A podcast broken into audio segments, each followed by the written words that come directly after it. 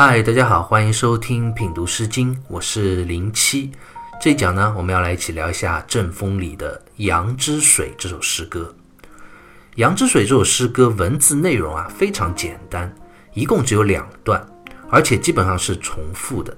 但是历来对于这首诗歌的理解却是众说纷纭，一直是个谜。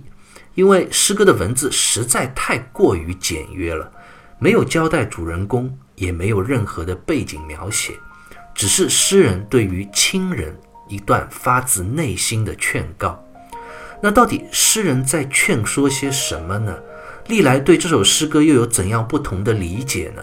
我们从中又能够品读出怎样的意味？我们接着就一起来读一下《杨之水》这首诗歌。先分别来看两段诗歌的第一句：“杨之水不留宿处，羊之水不留宿心。”诗歌两段开头的这一句，我想读过之前《诗经》篇目的朋友已经很熟悉了。在《王风》中，我们也读到过同样一首篇名也叫《阳之水》的诗歌，而且也有相同的这两句话。其实我猜想，《阳之水》应该是当时民间流传广泛的一首民歌，而“阳之水不流宿楚，阳之水不流宿心”这两句话也是这首民歌通用的一个歌曲的开头。大部分人呢都会唱这首歌，开头呢都是类似的这几句，然后接下来的内容就可以由唱歌的人啊自由发挥，创作歌词，从而唱出心中所想。这也是民间歌谣最常见的一种创作的模式。阳之水的这个“阳”字，朱熹在《世纪传》里就解释为“阳，悠扬也，水缓流之貌”，意思就是指水缓缓流淌、悠扬的样子。那不流宿楚，楚就是灌木、金条之意。这缓缓流淌的小水流啊，小的都飘不走一束金条。一束灌木，可见其水流之微小，连木材这样通常能够浮在水面上的物体也无法承载住，飘不走。那接下来第二段的第一句啊，就讲到不留素心，心就指砍柴的柴火柴薪，其实指的也是和宿楚差不多相同的意思。诗歌两段的第一句啊，都是作者在感叹。这悠扬缓慢的涓涓细流，连一捆金条也漂浮不起来啊！那问题就来了：如果《羊之水》是当时民间常用的一首歌谣，那诗人为什么要用这首歌谣作为自己诗歌创作的一个开头呢？其实当然也是有各种原因所在的。我们在王峰的《羊之水》这首诗歌里就讲到过啊。王峰《阳之水》这首诗歌的诗人啊，是一位被统治者派遣外出到遥远他国边疆戍守的这样一个士兵。遥遥路途，背井离乡，归期无望，所以诗人用《阳之水》中所描写的这微弱水流，漂浮不起一捆金财、一捆柴草，来表达自己心中对于残酷兵役的无力无助之感。而这一番面对现实心中的无力、无奈和无助的情绪，正是《羊之水》这首民间歌谣所具有的一个基本的文学基调。所以，凡是当时的民间百姓心中有这样的无奈之感、无力之感的时候，想要抒发表达出来，就会自然而然地想到了《羊之水》这首歌谣。就好像我们现在如果心情非常愉快，可能就会自然而然地哼唱起类似像《洗刷刷》这样的歌曲，很快乐嘛。那如果我们要表达对爱人的钟情，可能就会很自然地想到《月亮代表我的心》这样的经典的流行歌曲一样，这都是很自然的反应。而那个时候呢，当人们要表达心中的无奈和无助，就会想到《阳之水》这首歌。《杨之水》作为当时周代民间的流行歌谣，它的基本情感就是用以来歌唱作者心中对于现实的无奈叹息的。那我们今天看到《阵风》中的这首《杨之水》，这位诗人心中到底有着怎样的一份无奈和无助呢？他究竟遇到了什么酸楚之事，需要借歌来抒情呢？我们就接着往下看这首诗歌，来寻找答案。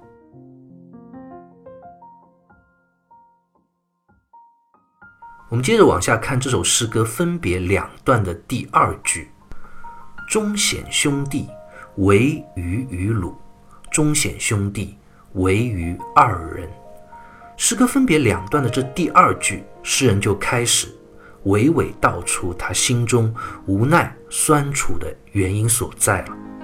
忠显兄弟，这个“忠”字就是记，也就是已经的意思；“显”呢是少的意思。这句话就是诗人在感叹，我们的兄弟亲人已经很少了，可以说是无依无靠。那接下来“唯余与鲁”和下一段所讲的“唯余二人”，其实意思是相近的，都是在说兄弟本来就不多，只有我和你两个人啊。我们这样的孤独相伴、无依无靠、孤立无援、相依为命。这是多么悲惨无助的事实啊！我们现在的社会都比较多元化了，尤其西方文化思想进入到中国之后啊，有时候也很崇尚个人主义，崇尚自由主义的风潮，所以对于家庭家族的观念也比较薄弱了。但是在过去的中国，以农业为基础，家族网络、兄弟亲人的作用其实是非常重要的。一个人要立足于社会。所有的人际关系都是从家庭这样一个基本单元作为一个维度所展开的。家族越大，兄弟亲人越多，各方面的支援和帮助啊也就会越多，这是毋庸置疑的。所以诗人在这里就感叹：兄弟亲人如此之少，谁也帮不了我们了只有你我二人相依为命。其实也是道出了心中那一番孤立无援的无助无奈之感。就好像第一句所讲的羊之水那样，自己就如同这一湾小小的水塘，水弱而浅，流动又这么的缓慢。面对现实生活的这一捆柴草，我心有余而力不足啊，根本无力将它承载漂浮起来，只能无奈地被这份生活的现实沉沉地压迫着，束缚着，无处可逃，无药可救。《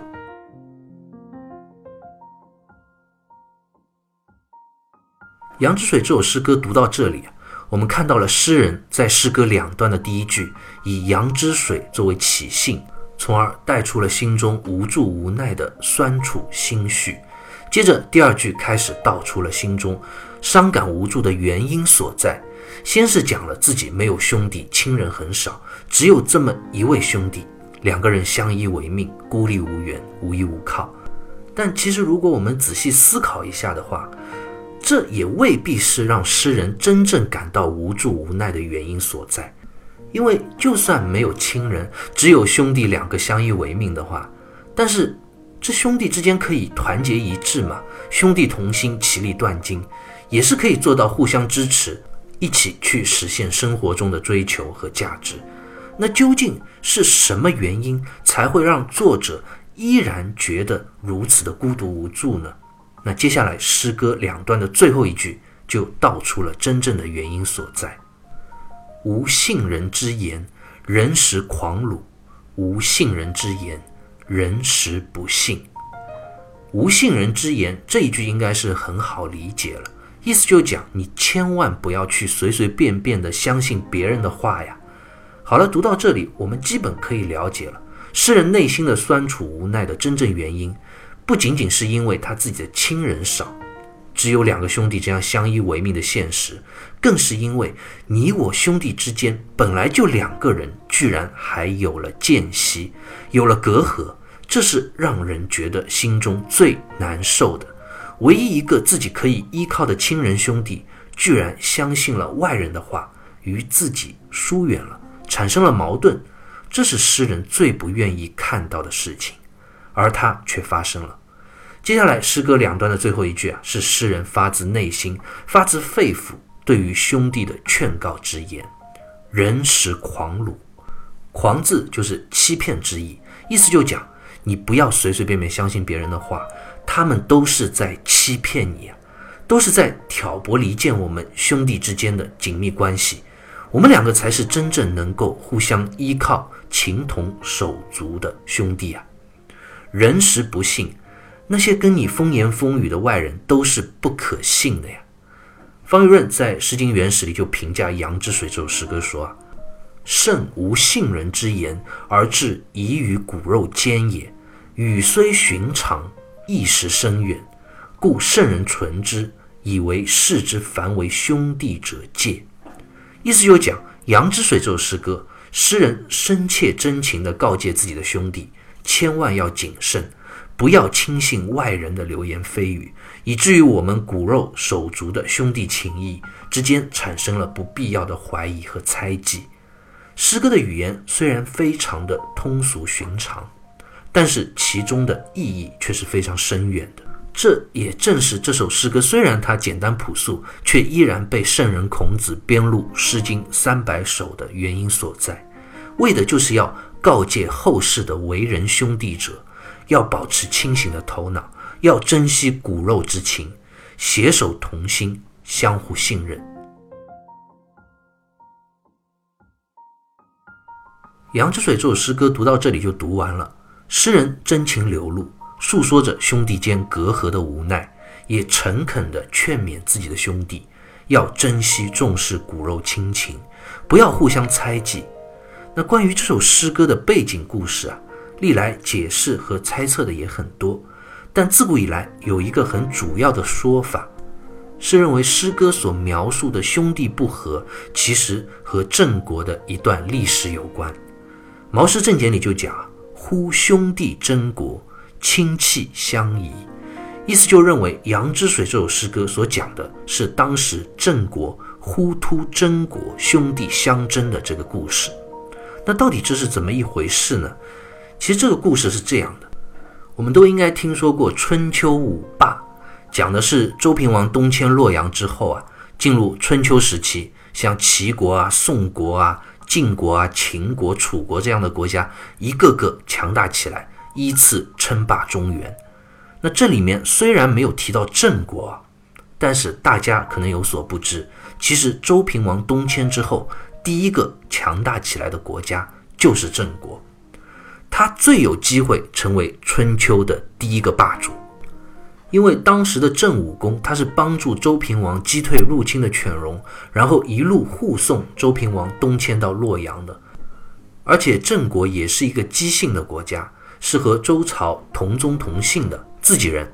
正因为如此啊，郑国立了大功之后，被封了大片的土地，还仗着自己的强大，吞并了周边的许多小国家。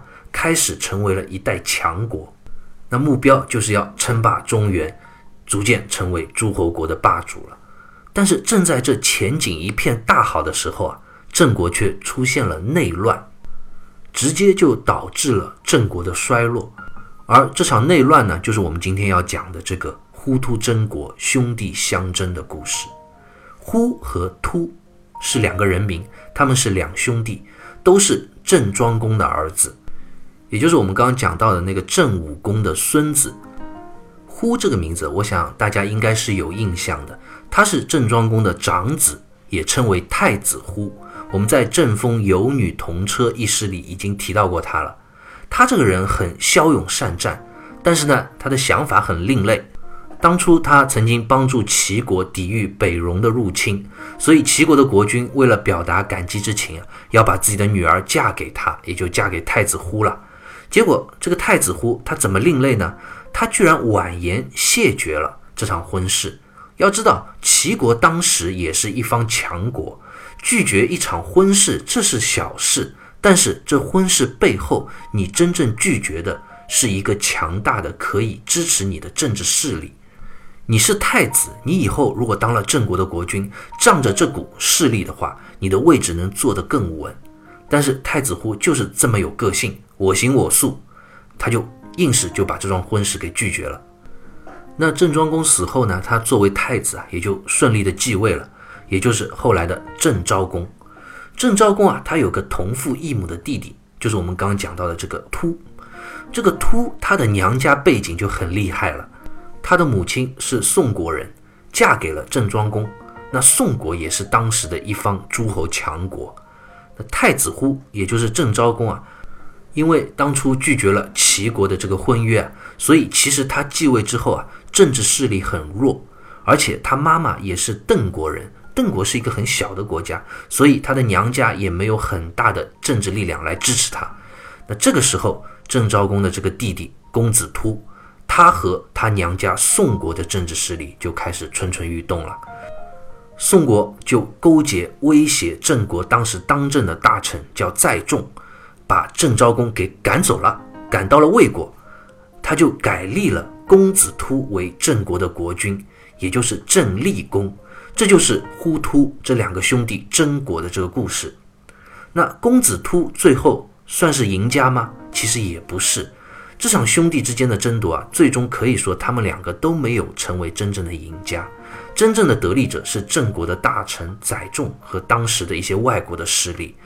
后来郑立公，也就是公子突，他才当了四年国君，他也被载仲给赶走了。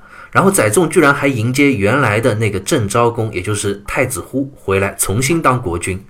那这两个国君就像是棋盘上的棋子一样被换来换去。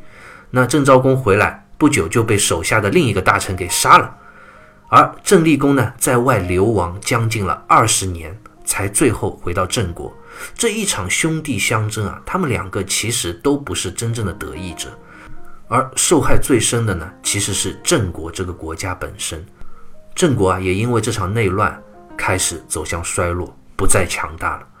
因此啊，历来就有很多人认为《杨之水》这首诗歌就是当时郑国人因此而创作的，目的是为了劝诫他们兄弟两个人不要反目成仇，要互相信任、互相支撑，这样才能够复兴国家，不给外人可乘之机。这种解读其实历来影响还是挺大的，而且也可以说是能够自圆其说。所以我把这个故事啊也告诉大家，大家也可以了解一下，可悲一说。那其实不管《杨之水》这首诗歌它背后的故事到底是不是郑国当时呼突争国的这样一个历史背景，但我想这首诗歌它流传千古，文字质朴，其实至少也给了我们现在的阅读者一个非常深刻的反思。人与人之间啊，尤其是骨肉同胞之间，要同心协力，要互相信任。尤其在听到许多他人的话语的时候啊，尤其是面对那些好听的花言巧语的时候，要保持一颗清醒的头脑，要有判断力。这是一个人在生活中最需要时常警惕的一点。《论语》里啊，孔子就说啊：“训语之言，能无悦乎？义之为贵。”意思就是讲那些投你所好、顺耳又好听的话，其实人人听了都会觉得心里高兴。大家都喜欢戴高帽子，这很正常。谁都爱听好话，但是真正聪明的人呢，会对这些听了让人高兴的话去加以分析、理出头绪、去反思、去判断，而不是盲目的相信、盲目的高兴。这才是一个人最可贵的品质。古希腊的哲学家苏格拉底啊，曾经也说过，未经反思的生活是不值得过的。如果一个人活着都是听别人说什么就是什么，沉沦于世，人云亦云，盲从盲信，过一天是一天，那这样的生活是不会有进步的，是不值得过的，因为你没有反思。听别人对你说的话也好，自己去读书学习也好，甚至我们说的再高一点，面对我们人生所走的每一步也好。其实都要去学会时常的反思，学会谨慎的判断，这样你的生活才能越活越聪明，越过越明白，这才是真正值得过的人生。好，关于《杨之水》这首诗歌，我们就先聊到这里，下期再会。